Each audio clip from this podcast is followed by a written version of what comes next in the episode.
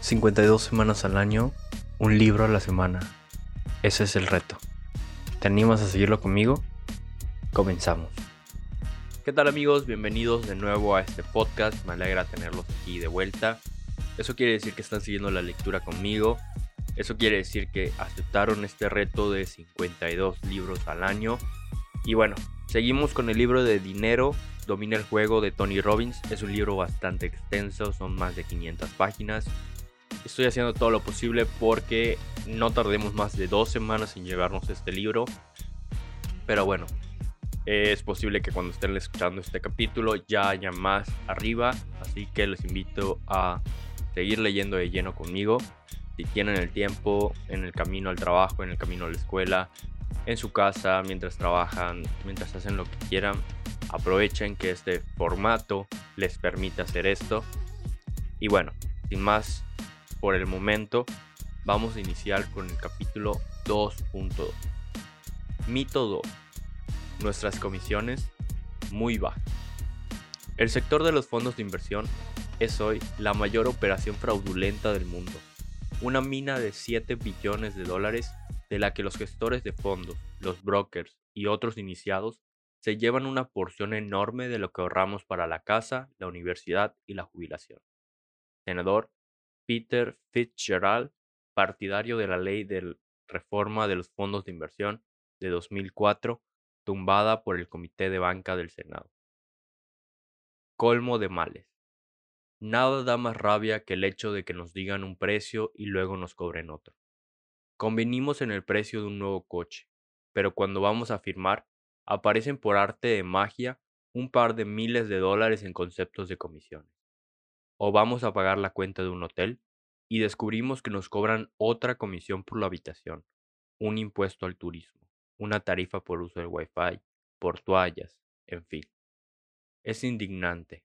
Nos sentimos atrapados, sableados y engañados porque nos hacen pagar más de lo que deberíamos. Con ayuda de la letra pequeña, el sector de los fondos de inversión de los 13 billones de dólares es, sin lugar a dudas, la más hábil en el arte de ocultar comisiones.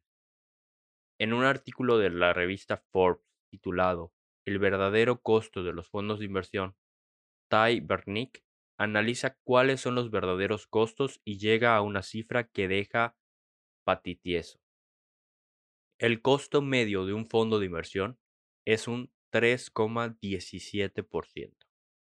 Si el 3,17% no nos parece mucho, veámoslo a la luz de lo que sabemos acerca de poseer el mercado. Por ejemplo, podemos poseer todo el mercado, o sea, las 500 empresas del S&P 500, por solo el 0,14%, o, como se dice en el mundillo, por 14 puntos básicos. Eso supone solo 14 céntimos por cada 100 dólares invertidos. Para que los iniciados sepan, en un 1% hay 100 puntos básicos. Luego 50 puntos básicos es el 0,5, etc. Podemos poseer todo el mercado contratando un fondo indexado de bajo costo como los que ofrece Vanguard o Dimensional Fund, Fund Advisors. Y ya sabemos que poseer el mercado supera el 96% de los gestores de fondos a, a lo largo del tiempo. Naturalmente, podemos estar dispuestos a pagar el 3% a un gestor de fondos de alto riesgo excepcional, como Rey Dalío, que ha rendido un 21% anual, sin descontar sus comisiones. Esto desde que creó su fondo de inversión. Pero con la mayoría de los fondos de inversión pagamos casi 30 veces o el 3000% más en comisiones. ¿Y por qué? ¿Por un rendimiento menor? Nos imaginamos pagando 30 veces más por el mismo coche que tiene nuestro vecino y que nos pase del que no pase de los 40 kilómetros por hora. Esto es exactamente lo que ocurre hoy. Dos vecinos han invertido en el mercado, pero uno paga un montón de pasta al año y el otro solo unos céntimos. A mismo rendimiento, diferentes saldos. El costo de la ignorancia. Tres amigos de la infancia, Jason, Matthew y Taylor, tienen a los 35 años 100 mil dólares para invertir. Cada uno escoge un fondo de inversión y los tres tienen la suerte de conseguir la misma rentabilidad, el 7% anual. A los 65 años comparan el saldo de sus cuentas. Un examen más detenido les muestra que las comisiones que han estado pagando difieren mucho. Han pagado el 1, el 2 y el 3% respectivamente. A continuación, muestro el impacto de las comisiones en el saldo final. Jason, 100 mil dólares al 7% menos el 3% anual de comisiones da un saldo total de 324 mil 340 dólares. Matthew, 100 mil dólares al 7% menos el 2% anual de comisiones, 432.194. Wow, ahí ya tenemos más de 100 mil dólares de diferencia. Taylor, 100 mil dólares al 7% menos el 1% anual de comisiones, 574.349. Con la misma cantidad invertida y la misma rentabilidad, Taylor tiene casi el doble de dinero que su amigo Jason. ¿Por qué caballo apostamos? ¿Por el del jinete que pesa menos o por el del jinete que pesa más? Solo el 1% por aquí, el 1% por allá, no parece mucho, pero acumulándose en el tiempo, pueden marcar la diferencia entre que nuestro dinero nos dure toda la vida o tengamos que sobrevivir a base de ayudas estatales o de la familia. Es la diferencia entre la angustia de pagar las facturas y la tranquilidad de vivir como queramos y disfrutar de la vida. En la práctica, muchas veces supone trabajar una década más antes de poder ser libres para dejar de hacerlo si así lo deseamos. Como nos ha mostrado Jack Bogle, pagar comisiones excesivas supone renunciar a entre el 50 y el 70% de nuestra futura hucha. Este ejemplo es hipotético, pero veamos algo más real. Entre el 1 de enero de 2000 y el 31 de diciembre de 2012, el S&P 500 no varió, es decir, no rindió. A este periodo se le ha llamado muchas veces la década perdida, porque la mayoría de la gente no ganó nada, pero siguió soportando una gran volatilidad, con la fase previa del 2007, la caída libre del 2008 y la subida que empezó en 2009. Así, Supongamos que hemos invertido los ahorros de toda la vida, 100 mil dólares. Si durante este periodo de 12 años simplemente poseímos o replicamos el mercado, nuestra cuenta permaneció sin cambios y las comisiones fueron mínimas. Pero, si pagamos una media del 3,1% de comisión anual y suponemos que nuestro gestor de fondo al menos pudo igualar el mercado, habríamos pagado más de 30 mil dólares en comisiones. Es decir, nuestra cuenta habría perdido el 40%. Solo nos quedaría el 60%. Pero el mercado estaba quieto.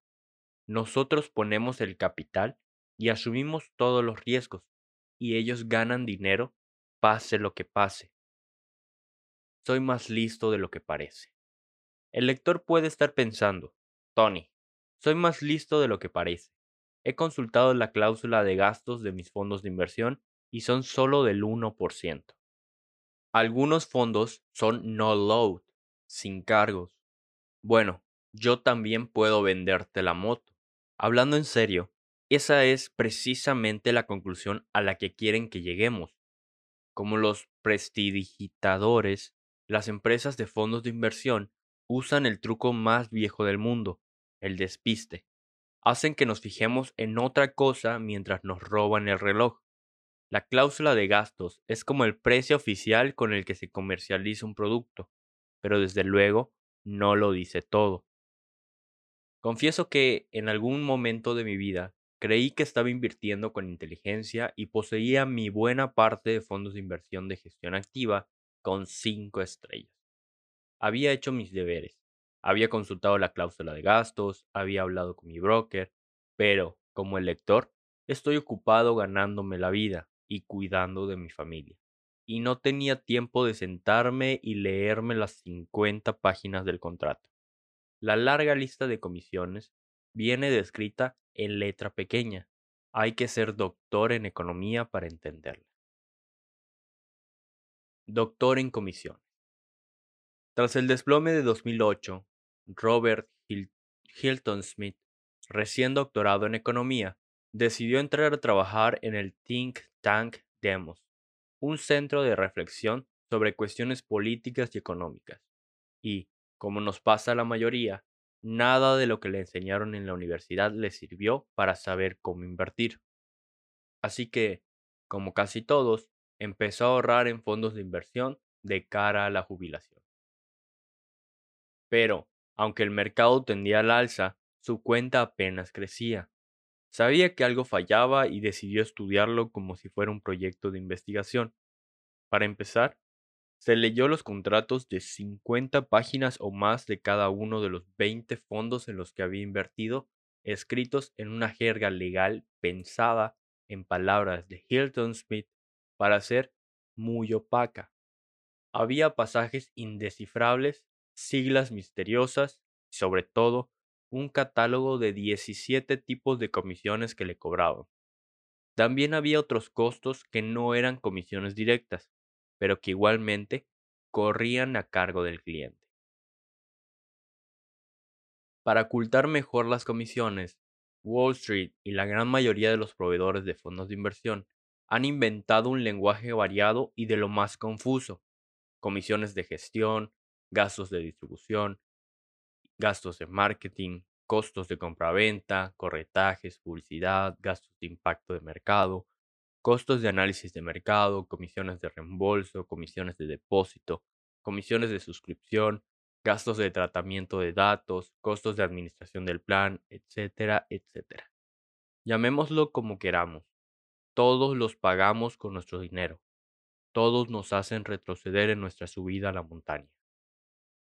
Al cabo de un intenso mes investigando, Hilton Smith llegó a la conclusión de que era imposible que su plan de inversión para la jubilación creciera con estas comisiones excesivas y ocultas que eran como un agujero en su barco. En su informe titulado La sangría de los planes de pensiones, los costos excesivos y ocultos de los 401 calculaba que un trabajador normal perdería 154.794 dólares en concepto de comisiones a lo largo de su vida, con unos ingresos anuales de unos 30.000 dólares y un ahorro del 5% anual. Un trabajador mejor pagado que gane unos 90.000 dólares anuales perderá hasta 277 mil dólares en comisiones a lo largo de su vida. Hilton Smith y Demos han hecho un gran bien a la sociedad exponiendo la tiranía de los costos compuestos. La muerte de mil cortes. En la antigua China, la muerte de los mil cortes era la forma más cruel de tortura que había, por lo mucho que se alargaba la ejecución de la víctima. Hoy, la víctima es el inversor y la cuchilla fatal son las comisiones excesivas que lentamente pero sin tregua desangran al inversor. David Swensen es el director de inversiones de los fondos de la Universidad de Yale. Hizo crecer dichos fondos de los mil millones a más de 23.900 millones y está considerado el Warren Buffett de la inversión institucional. Cuando lo entrevisté en su despacho de la universidad y me reveló la verdad de las fábricas de comisiones que están esquilmando los ahorros de los inversores, me sentí iluminado, pero también rabioso. David me dijo, la inmensa mayoría de los fondos de inversión son sacan enormes sumas a los inversores a cambio, en realidad, de perjudicarlos. Luego veremos cuáles son sus recomendaciones sobre carteras de valores pero no importa lo buena que sea nuestra estrategia si las comisiones excesivas socavan el terreno que pisamos. Jack Bogle, el fundador de Vanguard, dice, Creo que los costos altos que socavan el ya más bajo rendimiento son un riesgo para los inversores tan grande como la situación económica en Europa o en China. La cosa empeora. Recapitulemos pues. No solo la gran mayoría, es decir, el 96% de los fondos de inversión de gestión activa son incapaces de batir al mercado, sino que nos cobran un ojo de la cara y se nos llevan las dos terceras partes de nuestra posible hucha en comisiones. Pero aquí está lo bueno, que tienen la cara dura de mirarnos a los ojos y decirnos que defienden nuestros intereses mientras presionan al Congreso para que eso nunca ocurra. La verdad y la solución. Lo primero es saber cuánto estamos pagando. Pensémoslo. Ahorramos un 10%, pero la mitad se nos va en comisiones. ¿No es demencial?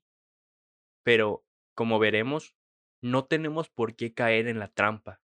Como iniciados, podremos poner fin a este robo hoy mismo. Con comisiones tan altas como estas, es como si quisiéramos escalar el Everest en chanclas y camiseta. Nos moriríamos antes de empezar. Hagamos cuentas. Cuenta no grabable y cuenta grabable. Razón de costos 0,90%. Costos de transacción 1,44%. Costos de capital no invertido 0,83%. Impuestos 1%. Costos totales 3,17%. La escapatoria. Para escapar de las fábricas de comisiones, tenemos que reducir al 1,25% o menos de media el total de comisiones anual y los costos de inversión asociados. Esto significa que el costo de asesoría, es decir, pagarle un asesor de inversiones independiente y registrado que nos ayude a saber dónde poner nuestro dinero y a reequilibrar nuestra cartera de valores periódicamente, más el costo de las inversiones, debería ser del 1,25% o menos. Por ejemplo, podemos pagar el 1% o menos al asesor y el 0,20% por fondos indexados de bajo costo, como los que nos ofrece Vanguard, lo que sumaría un total de 1,2%. En la tercera parte explicaré paso a paso cómo reducir drásticamente las comisiones y todo ese dinero que nos ahorramos acelerará nuestra marcha hacia la libertad financiera. Nunca más. Ahora que sabemos cómo se juega, ahora que hemos mirado las trastiendas, decidamos que nunca más dejaremos que se aprovechen de nosotros. Decidamos ahora mismo que no volveremos a ser del montón. Somos unos iniciados. Somos los jugadores de ajedrez y no las piezas. El conocimiento es poder pero la acción supera al conocimiento, y por eso lo que hagamos a partir de ahora es lo que importa. Sí, explicaré cómo podemos reducir las comisiones que nos cobran, pero debemos pasar a la acción. Debemos decirnos que nunca más pagaremos comisiones demenciales por rendimientos pobres. Y si este libro puede ahorrarnos 1, 2 o un 3% en comisiones abusivas, recuperaremos cientos de miles de dólares, quizá incluso millones. Dicho de otro modo, podríamos alcanzar nuestro objetivo mucho antes y ahorrarnos entre 5 y 15 años de tiempo acumulativo, de manera que podríamos jubilarnos antes si así lo quisiéramos. Si simplemente suprimimos los fondos de inversión caros y los sustituimos por fondos indexados de bajo costo, habremos dado un gran paso para recuperar hasta un 70% de nuestra posible hucha futura. ¿Qué significará eso para nosotros y nuestra familia?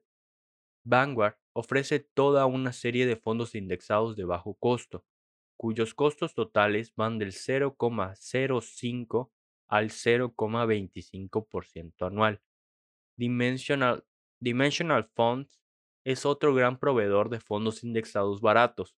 Y si los fondos indexados baratos son importantísimos, aún lo es más determinar cuánto comprar de cada fondo y cómo gestionar toda la cartera en el tiempo. Hablaremos de todo esto más adelante. Ahora que hemos decidido pasar a la acción, ¿a quién recurrimos? ¿En quién confiamos para que nos guíe? Pedirle a nuestro broker que nos ayude a ahorrarnos las comisiones es como pedirle a nuestro farmacéutico que nos ayude a dejar las medicinas. ¿Dónde encontrar un asesor independiente? ¿Y cómo estar seguros de que la ayuda que nos ofrece no va en interés de las personas que tenemos al otro lado de la mesa? Volvamos la página para desenmascarar el mito número 3 y obtengamos respuesta de estas acuciantes cuestiones. En detalle, si de verdad queremos saber lo mucho que abusan de nosotros a base de comisiones ocultas, veamos esta lista de algunas de las comisiones y costos que nos cobran los fondos de inversión. Lista de comisiones. 1. Gastos totales o TER, Total Expense Radio. Son como la etiqueta del precio, es decir, la cifra en la que quieren que nos fijemos. Pero, claro, no lo dice todo. Según Morningstar, los fondos de inversión en Estados Unidos pagan una media del 1,31% anual a la empresa en concepto de gestión de carteras y de gastos operativos tales como marketing, distribución y administración.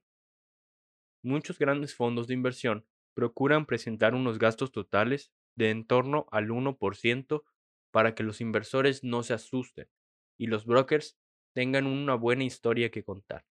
Mejor dicho, que vender. Costos transaccionales.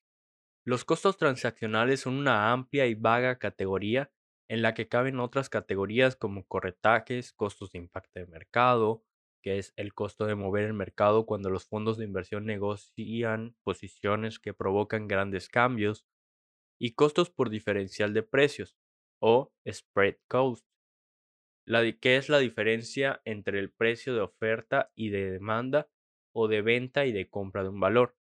Según un estudio de 2006 de los profesores Roger Edelen, Richard Evans y Gregory Cadlett, los fondos de inversión de Estados Unidos cobran una media del 1,44% anual en concepto de costos transaccionales, lo que significa que estos costos son seguramente el componente más caro del total de costos que pagamos al contratar un fondo de inversión.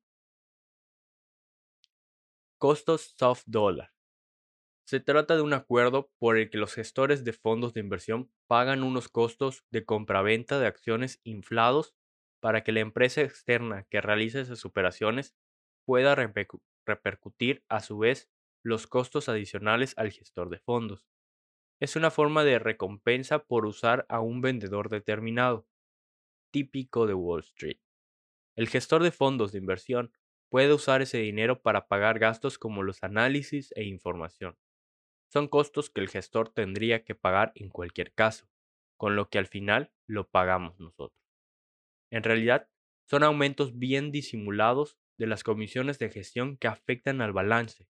No se especifican y son casi imposibles de cuantificar, por lo que no podemos incluirnos en nuestra ecuación de abajo. Pero no nos equivoquemos, son un costo. Costos de capital no invertido o cash drag. Los gestores de fondos deben conservar un saldo de caja para ofrecer liquidez diaria y satisfacer cualquier reembolso. Como ese dinero no se invierte, no da beneficios y perjudica el rendimiento.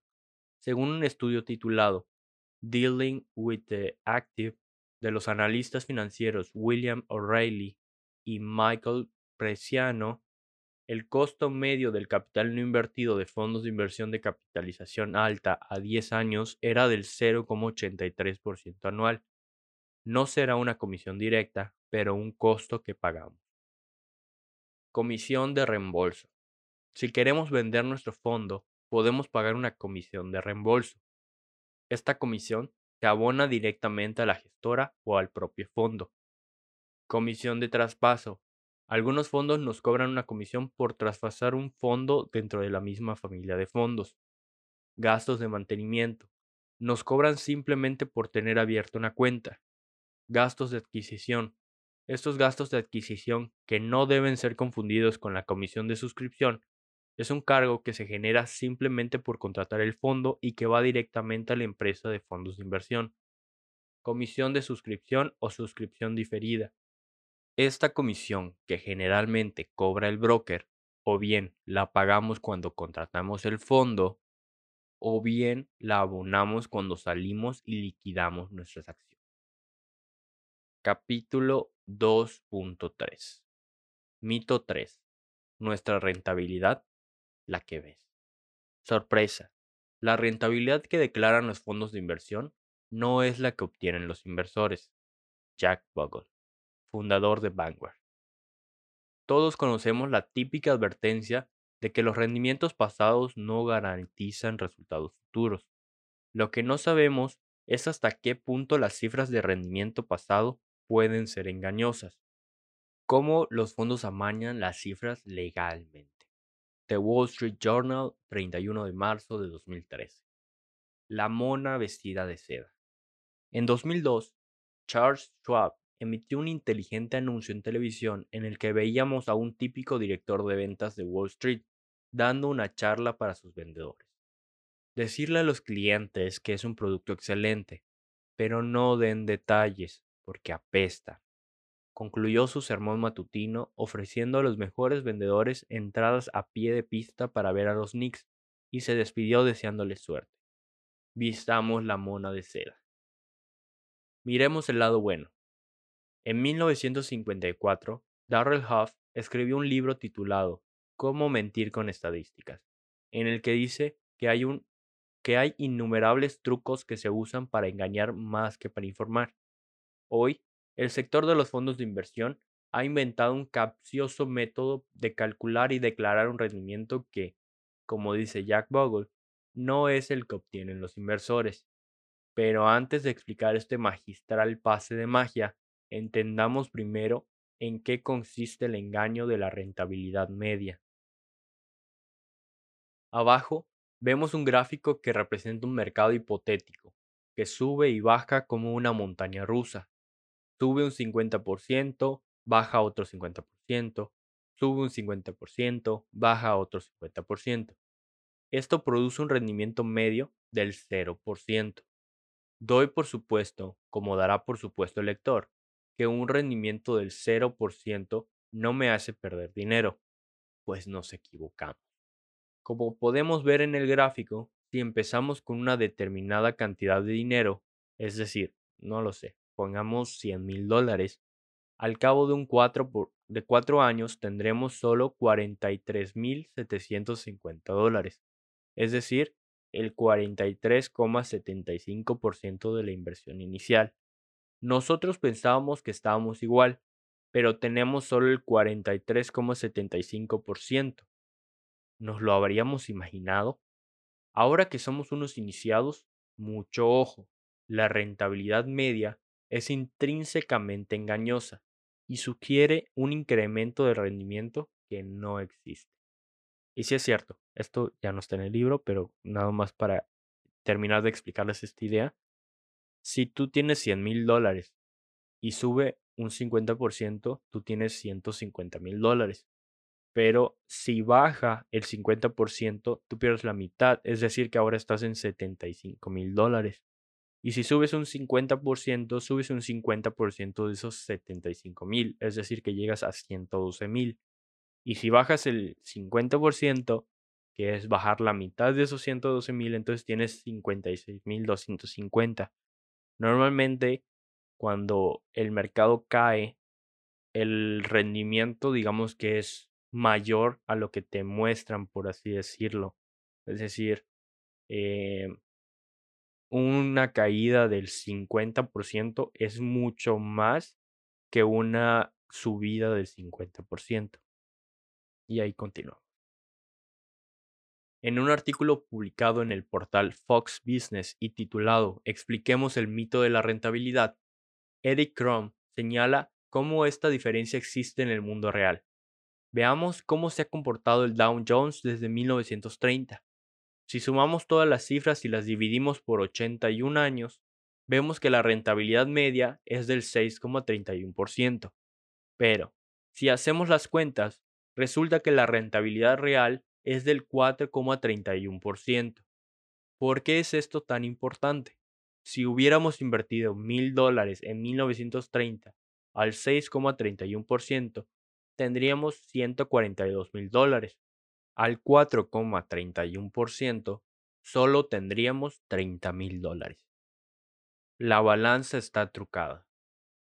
Ahora que sabemos que la rentabilidad media no nos da una idea real de lo que ganamos, reclinémonos y relajémonos porque el gran engaño aún no ha acabado. Los magos de las matemáticas de Wall Street se las han arreglado para calcular la rentabilidad de manera que aún parezca mejor. Pero ¿cómo? Dicho en pocas palabras, la rentabilidad media que los fondos de inversión anuncian no es, como dice Jack Bogle, la que realmente obtenemos. ¿Por qué? Porque la rentabilidad que vemos en los folletos en la es la que se conoce como rentabilidad ponderada por tiempo. Suena complicado, pero no lo es. Los gestores de fondos dicen que si tenemos un dólar al principio del año y 1,20 dólares al final, hemos ganado un 20%. A todos los de marketing anuncien esto en todas las páginas. Pero, en realidad, los inversores pocas veces tienen todo su dinero metido en el fondo al principio del año. Solemos hacer aportaciones a lo largo del año, o sea, de nuestro sueldo o nuestro plan de inversión.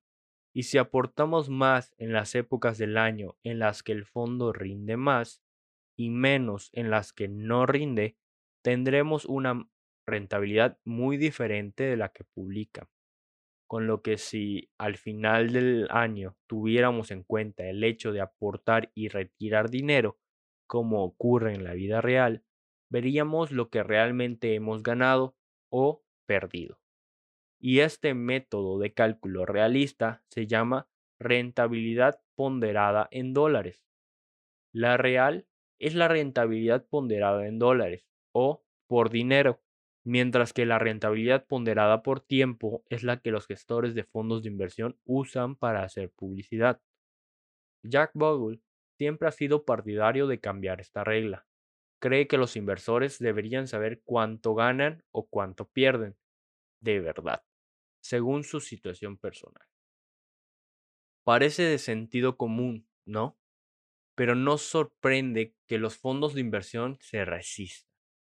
Bogle dice, cuando comparamos las ganancias de los inversores, rentabilidad ponderada por dinero, con las de los fondos, que es la rentabilidad ponderada por tiempo, vemos que los inversores ganan un 3% menos anual. ¡Wow! O sea, si la publicidad anuncia una rentabilidad del 6%, los inversores se llevan en torno al 3%. La verdad y la solución. La rentabilidad media es como las fotos que colgamos en las páginas de citas. Pinta una realidad mejor de la que es. Si conocemos la cantidad con la que empezamos a invertir y la que tenemos en un determinado momento, podemos ir a una página como MoneyChimp y ver exactamente cuál es el rendimiento real de nuestro dinero en ese periodo de tiempo. También Debemos tener presente que la rentabilidad que ofrecen los fondos de inversión se basa en la inversión de una persona que invierte todo su dinero el primer día, como no es el caso de la mayoría de los inversores. No podemos engañarnos y creer que la rentabilidad que anuncian los brillantes folletos es la misma que la que efectivamente recibimos en nuestra cuenta. El camino está expedito. Nadie dijo que escalar una montaña sería fácil pero lo es mucho más si llevamos un machete llamado verdad, con el que podemos despejar el camino de mentiras y tener una clara vista de lo que tenemos por delante. Como iniciados, ya no avanzamos a ciegas. Ya sabemos que los fondos de gestión activa no superan al mercado de una manera sostenida. Ya sabemos que las comisiones importan y mucho y que si las reducimos podemos recuperar hasta un 60 o 70% de nuestra hucha futura. ¿Cómo afectará esta tremenda verdad a nuestro futuro? Y sabemos, por último, que la rentabilidad media no da idea de la realidad. Lo que importa es la rentabilidad real y ahora tenemos instrumentos sencillos para calcularlas. Nuestro viaje a la libertad financiera prosigue a buen ritmo y las verdades que hemos aprendido hasta ahora nos distinguen del rebaño. Volar en solitario. Cuando explico estas cosas, noto que muchas veces la gente siente que no puede fiarse de nadie. Se sienten traicionados ahora que empiezan a entender las verdaderas reglas del juego. Creen que tienen que hacerlo todos solos y encerrarse en sí mismos porque no puede uno fiarse de nadie. No es verdad. Hay muchos profesionales de las finanzas perfectamente íntegros y dedicados a velar por el futuro de sus clientes. Yo mismo tengo un asesor estupendo en el que confío y que estoy seguro de que actúa buscando mi interés y juntos examinamos y gestionamos mis inversiones. Como elector, estoy muy ocupado y no tengo ni el tiempo ni las ganas de gestionar al detalle mi cartera de valores.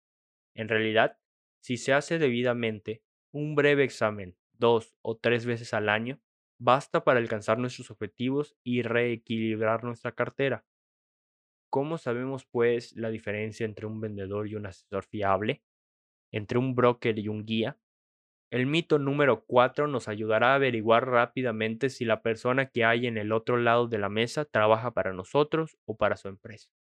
Como dijo Garganta Profunda en el escándalo del Watergate, sigamos el dinero, siempre sigamos el dinero. Capítulo 2.4 Mito 4 Soy tu broker y estoy aquí para ayudarte.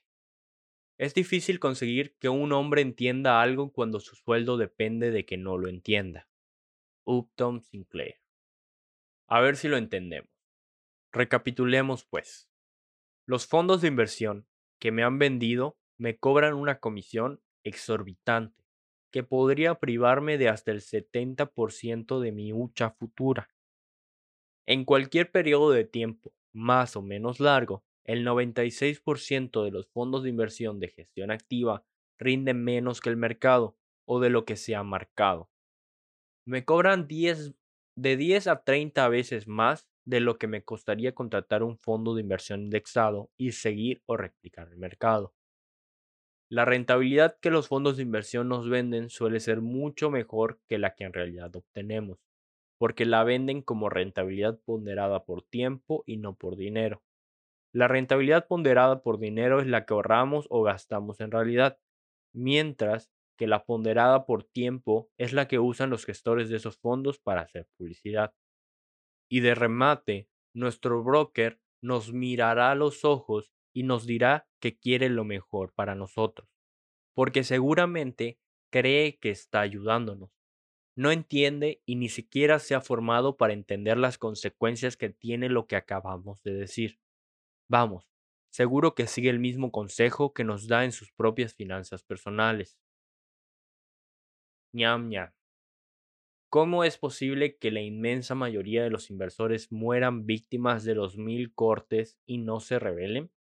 Decidan actuar y se lleven su dinero a otra parte? La respuesta es que viven en la ignorancia desde hace décadas.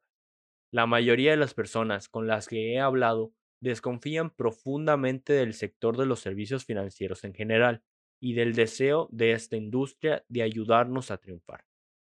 Los han engañado, pero ante el constante bombardeo de información contradictoria y de publicidad, enseguida se sienten abrumados. Eso sin contar las exigencias de la vida real. Muchos han puesto el piloto automático a su vida financiera y han aceptado pertenecer a la manada, su única estrategia es la esperanza. Hay cierto consuelo social en saber que no somos los únicos. Me recuerda un documental de Discovery Channel en el que se veía cómo un ñu se acercaba con cuidado a beber de unas aguas plagadas de cocodrilos, solo unos minutos después de que las fauces de un reptil hubieran atrapado a uno de sus compañeros. ¿Es un tonto el antílope? No. El animal sabe que sin agua moriría bajo el tórrido sol africano y asume un riesgo calculado. La mayoría de nosotros hacemos lo mismo. sabemos que no podemos quedarnos al margen, sentados a la orilla del río, porque la inflación nos destruirá si, nos movemos, si no movemos nuestro dinero. Y por eso, como nuestros vecinos y compañeros, nos acercamos al agua con nerviosismo y cuando menos lo esperamos, ¡nia! Otro lunes negro, otra burbuja como la del comercio electrónico, otro 2008. Y a todo esto, la correduría a la que encomendamos la calidad de vida de nuestra familia no asume ningún riesgo y se lleva unas comisiones de récord año tras año. En el mercado que escribo estas líneas, principios de 2014, los precios del mercado no paran de subir. desde 2009 a finales de 2013, el mercado ha crecido un 131%, incluyendo la reinversión de dividendos. Es la quinta subida más grande de la historia la gente ve que el saldo de sus cuentas aumenta y empieza a acomodarse de nuevo. Los gestores y ejecutivos de fondos de inversión hacen una pasta, pero los cocodrilos siguen alimentándose. ¿Protección contra quién? A finales de 2009, los legisladores Barney Frank y Chris Dodd presentaron un proyecto de ley llamado Ley Dodd-Frank para la protección del consumidor y la reforma de Wall Street. Al año siguiente, y tras fuertes presiones por parte de las empresas de servicios financieros, se aprobó una ley mucho más moderada que la original.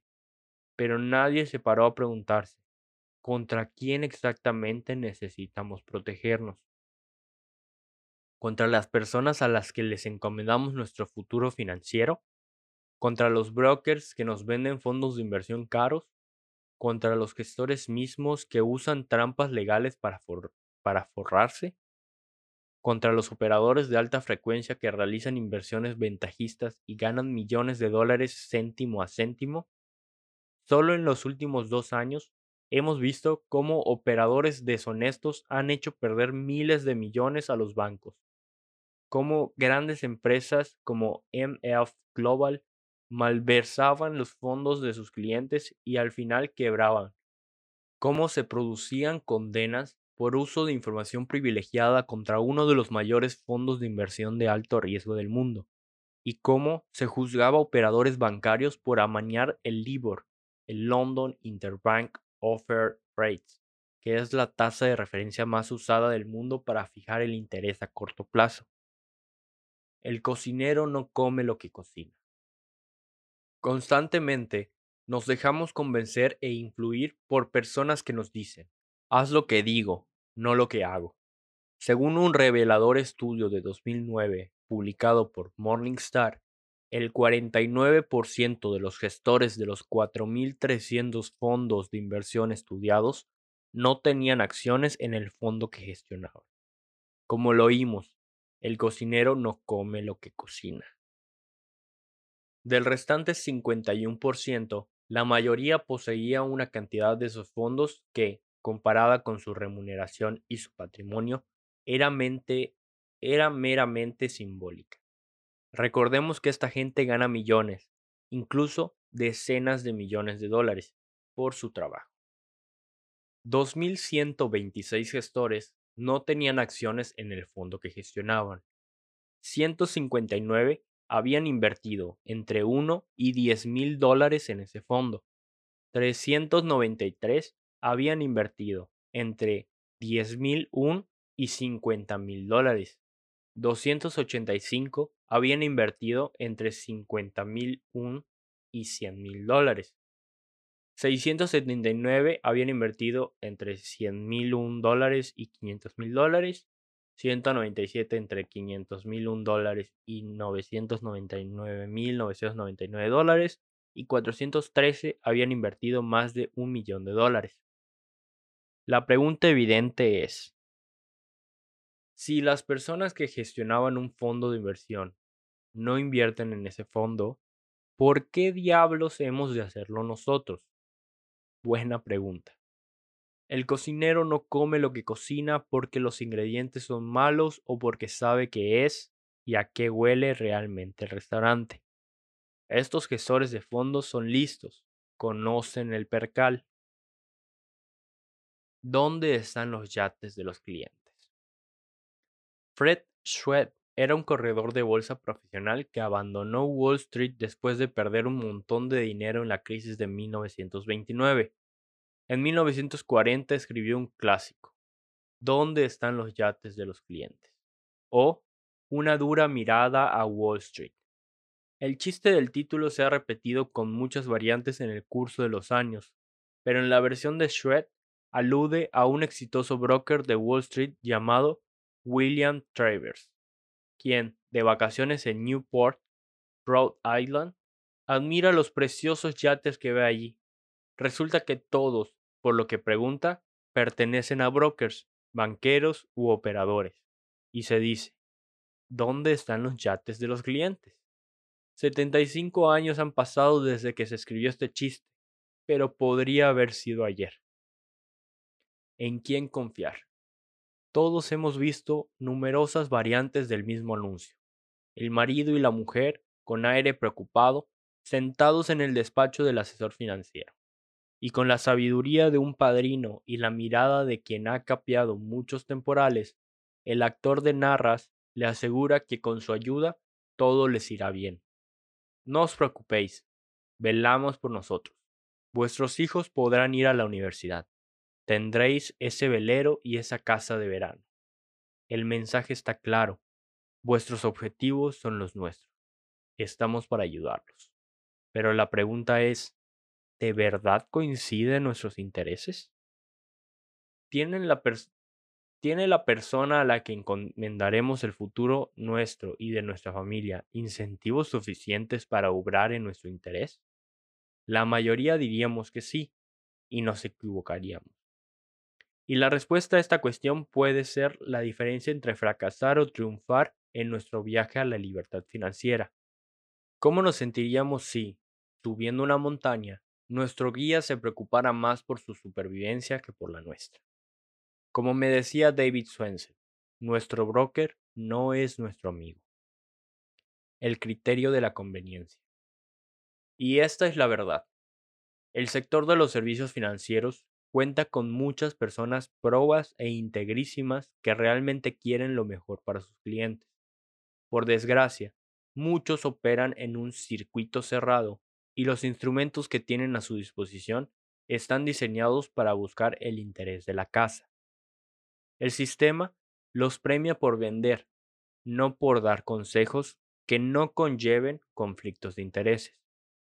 Y el producto o fondo de inversión que nos venden no tiene por qué ser el mejor que hay disponible, ni aún el que más nos interesa.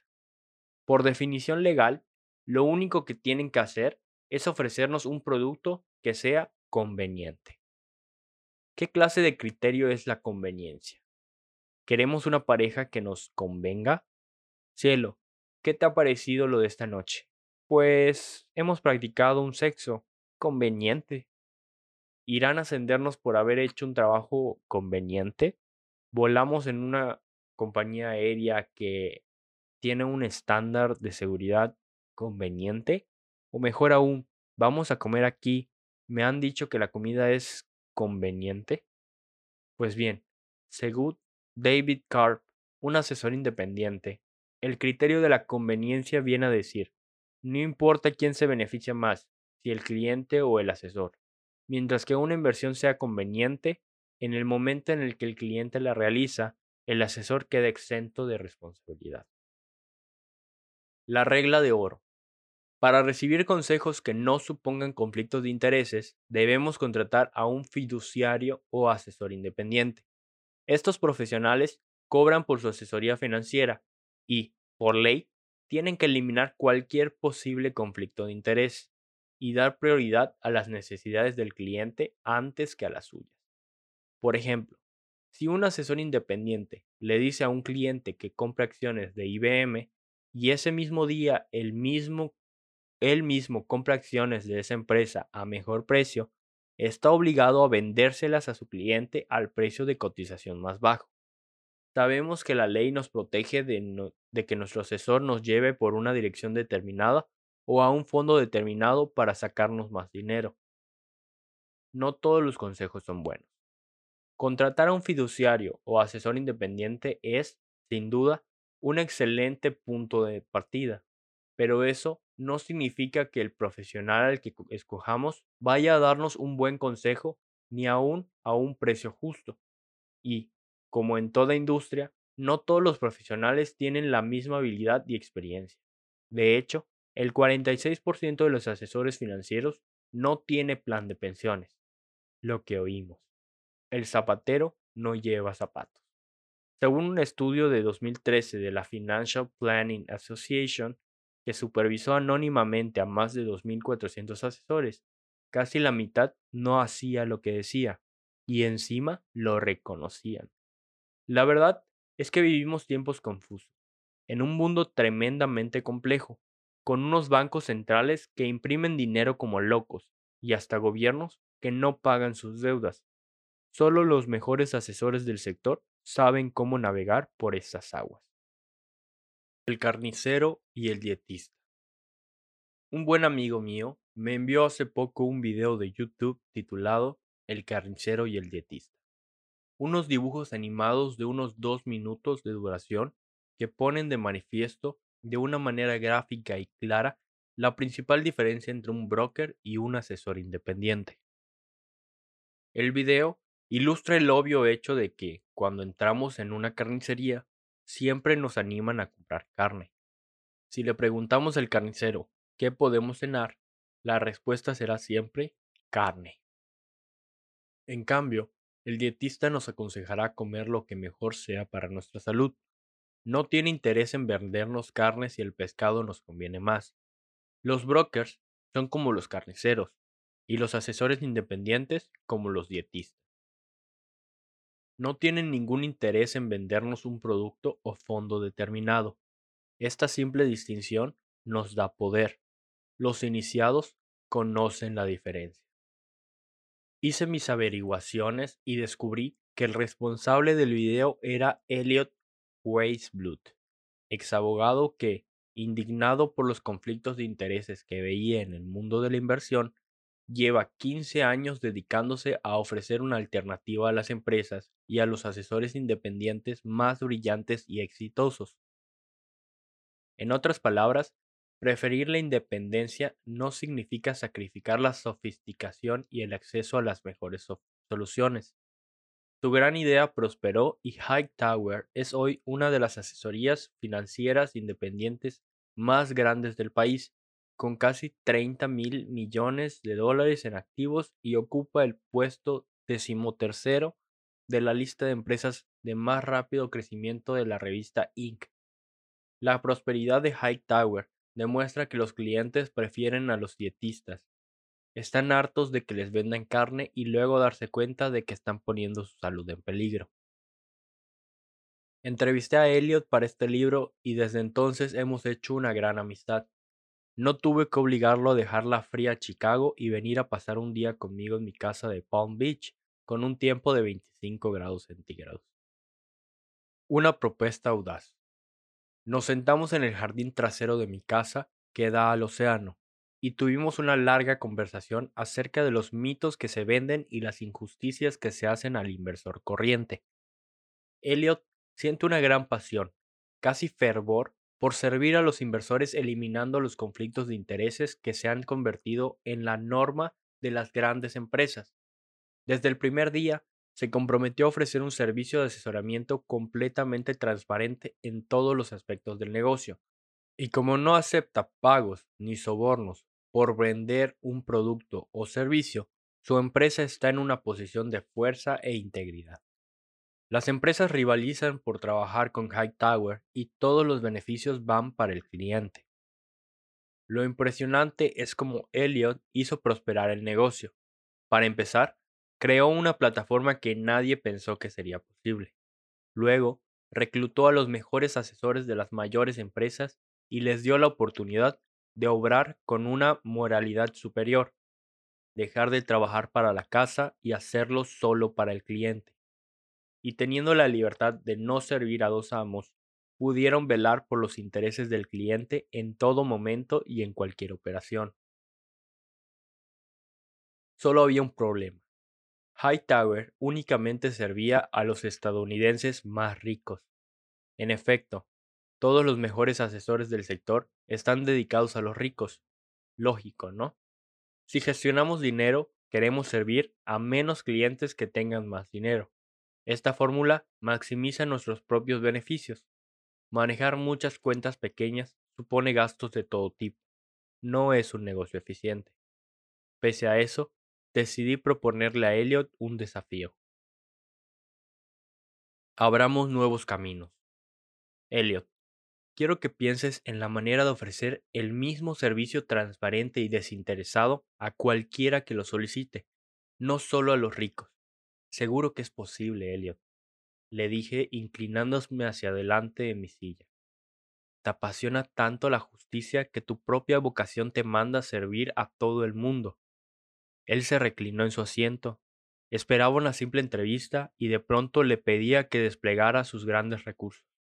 Y, lo que es más importante, es que lo desafiaba a ofrecer a todo el mundo algunas de las soluciones que reservaba para las personas con inmenso patrimonio. Era un gran reto, democratizar la mejor asesoría financiera junto con las mejores soluciones. Ah, y otra cosa, Elliot. Creo que deberías ofrecer también un servicio de análisis gratis. La gente necesita saber cómo se la trata. Elliot resopló un par de veces y dijo, Caramba, Tony. Sé que piensas a lo grande, pero ofrecer todo eso a todo el mundo y gratis? Hombre. Yo sonreí y repuse. Sí, parece cosa de locos, ¿no? Pero solo tú puedes hacerlo. Nadie denuncia que hay gente cobrando una pasta por rendir poco. La idea es hacerlo usando la tecnología. Tienes los recursos y la voluntad para hacerlo si te pones. Concluí la conversación pidiéndole que reflexionara sobre las consecuencias que aquello tendría en la vida de la gente y que me llamara cuando lo hubiera pensado. Puede hacerse. Elliot volvió a Chicago y reunió sus tropas. Tras mucho deliberar y con la firme determinación de encontrar una solución, me llamó. Su equipo había estudiado cierta tecnología que podíamos utilizar y él estaba convencido de que aquello sería revolucionario. Pero pedía una cosa.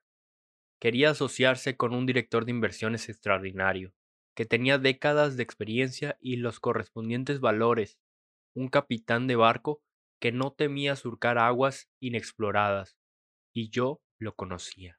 Ajay Gupta es el fundador y director de inversiones de Stronghold Wealth Management, una empresa que ofrece un servicio exquisito a las, em, a las personas con patrimonios inmensos. También es mi asesor independiente y gestiona el dinero de mi familia desde hace siete años. Trabajó durante dos décadas en una de las corredurías más grandes del mundo, y su carrera fue la del típico ejecutivo de éxito. En un momento dado, se vio en una encrucijada qué camino tomar. O abandonaba el negocio de la correduría y se dedicaba al asesoramiento en calidad de fiduciario, o seguía tratando de ser un dietista entre las paredes de una carnicería. Le pregunté a Jai, ¿qué fue lo que te ayudó a tomar la decisión? Fue un sentimiento de frustración total, confesó. Había inversiones que yo sabía que eran mejores para mi cliente, pero la empresa no me permitía ofrecerlas porque no estaban aprobadas. Yo no quería recomendar a mi cliente una inversión peor para yo poder ganar más. Para mí, los clientes son como mi familia, y me di cuenta de que no podría seguir obrando por mi cuenta si tenía que acatar las imposiciones de alguien que vivía en una lejana torre de marfil. El compromiso de Ajay no fue solo de boquilla. Rechazó una prima de siete cifras, dejó la empresa y montó la suya propia.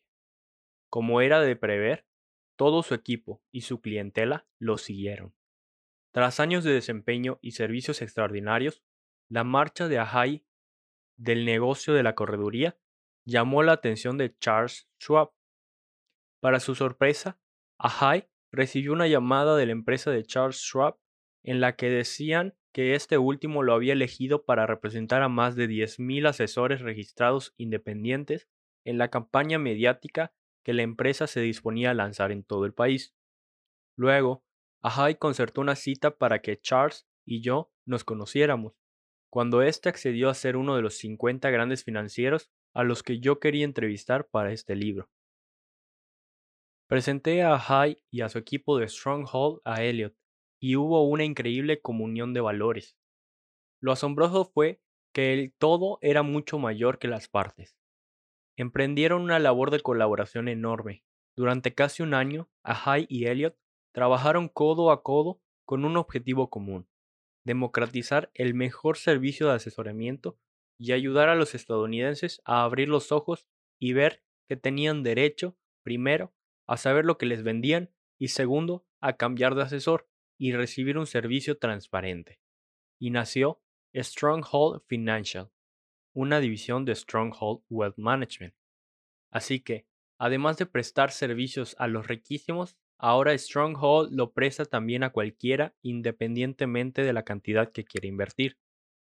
Estoy orgullosísimo de lo que Elliot, Ahai y yo hemos creado trabajando juntos.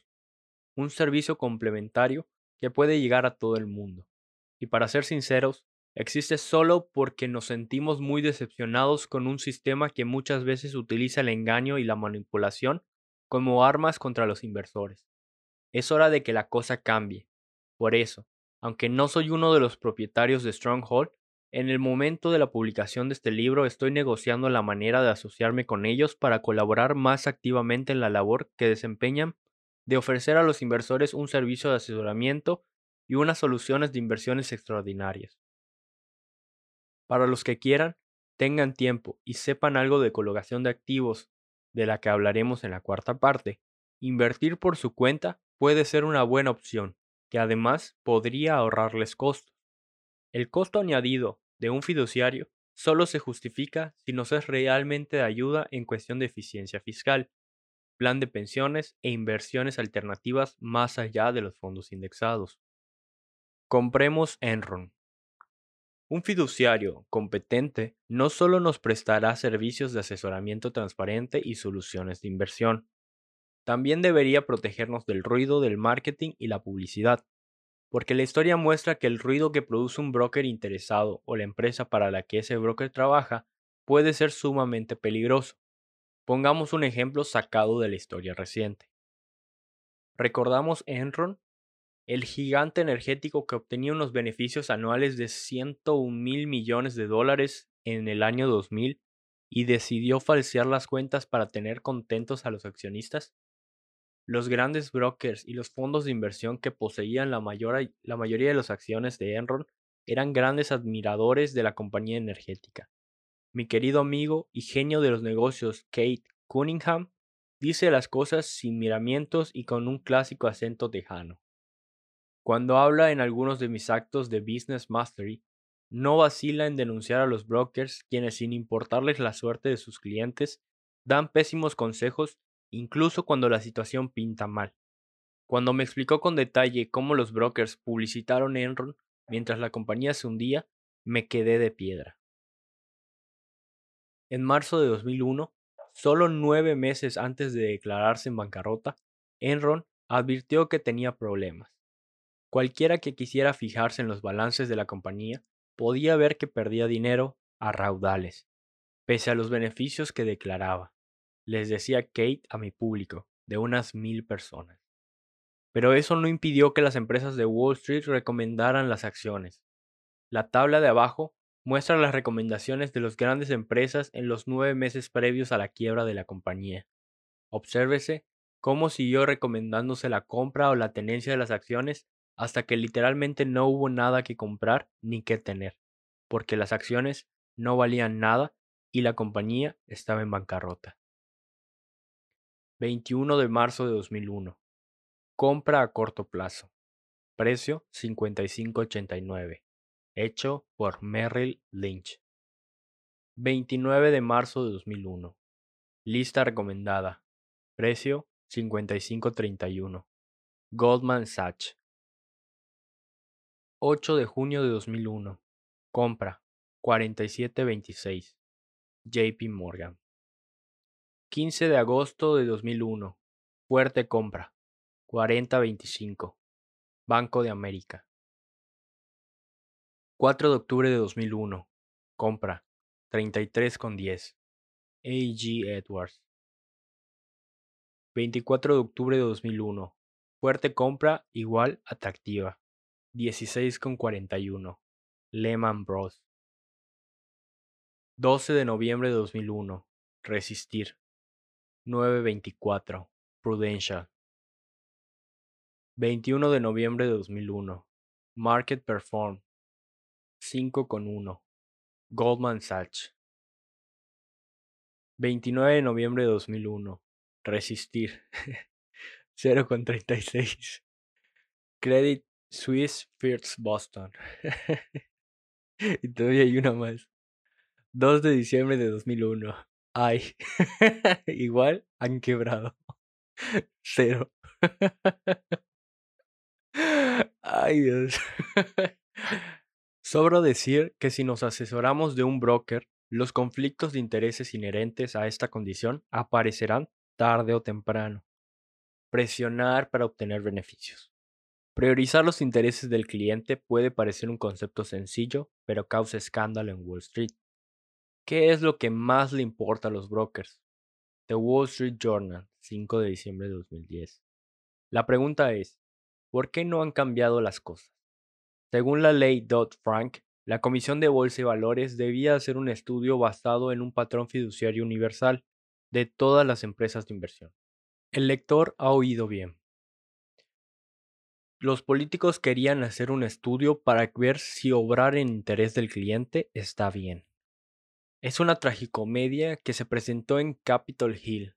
En mi entrevista con Jeffrey Brown, le pedí su opinión sobre los patrones fiduciarios.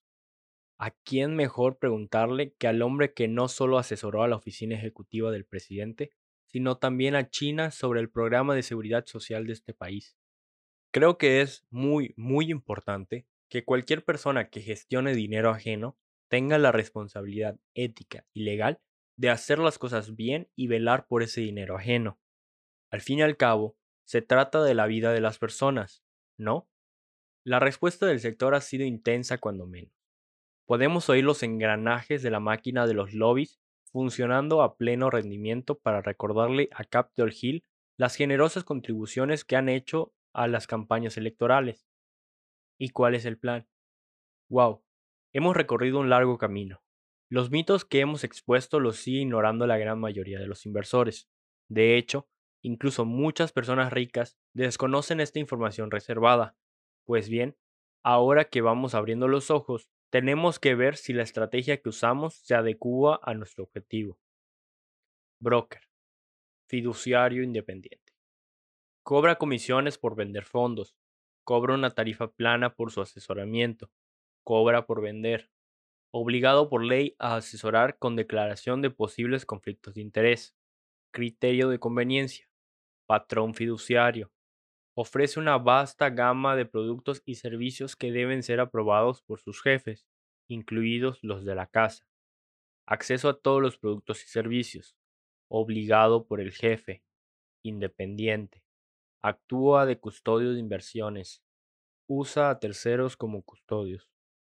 Aunque la cuestión fiduciaria es muy debatida entre algunos grupos, unos estudios encargados por la Comisión de Bolsa y Valores demuestran que la mayoría de los inversores no entienden lo que significa fiduciario ni conocen la diferencia entre un broker y un asesoramiento independiente.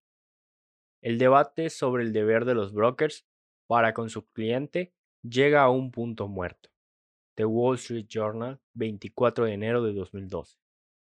Bueno amigos, llevo como dos horas con esta lectura. Eh, la verdad es que leo fatal, me estoy dando cuenta de eso. Y les pido una disculpa por los errores. Realmente de los que ustedes escuchan, yo corrijo otros. Así que realmente esta lectura de una hora me lleva como dos.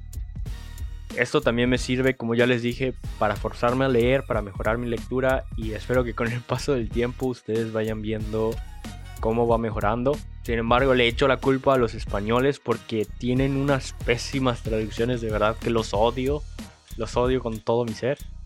Pero bueno, Estamos en el capítulo 2.5, ese es el capítulo que vamos a iniciar. Espero que sigan conmigo en el siguiente capítulo y nos vemos.